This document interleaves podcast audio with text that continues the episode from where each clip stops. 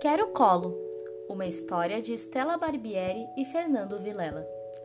Um colinho é sempre bom para dormir, para comer, para passear. Gosto de colo quando estou triste ou no trabalho da mamãe. Um colinho é maravilhoso para perambular por aí, para tomar sol e na hora de viajar. É bom para pegar fruta no pé, para aquecer e na volta para casa. De manhã, de tarde, de noite.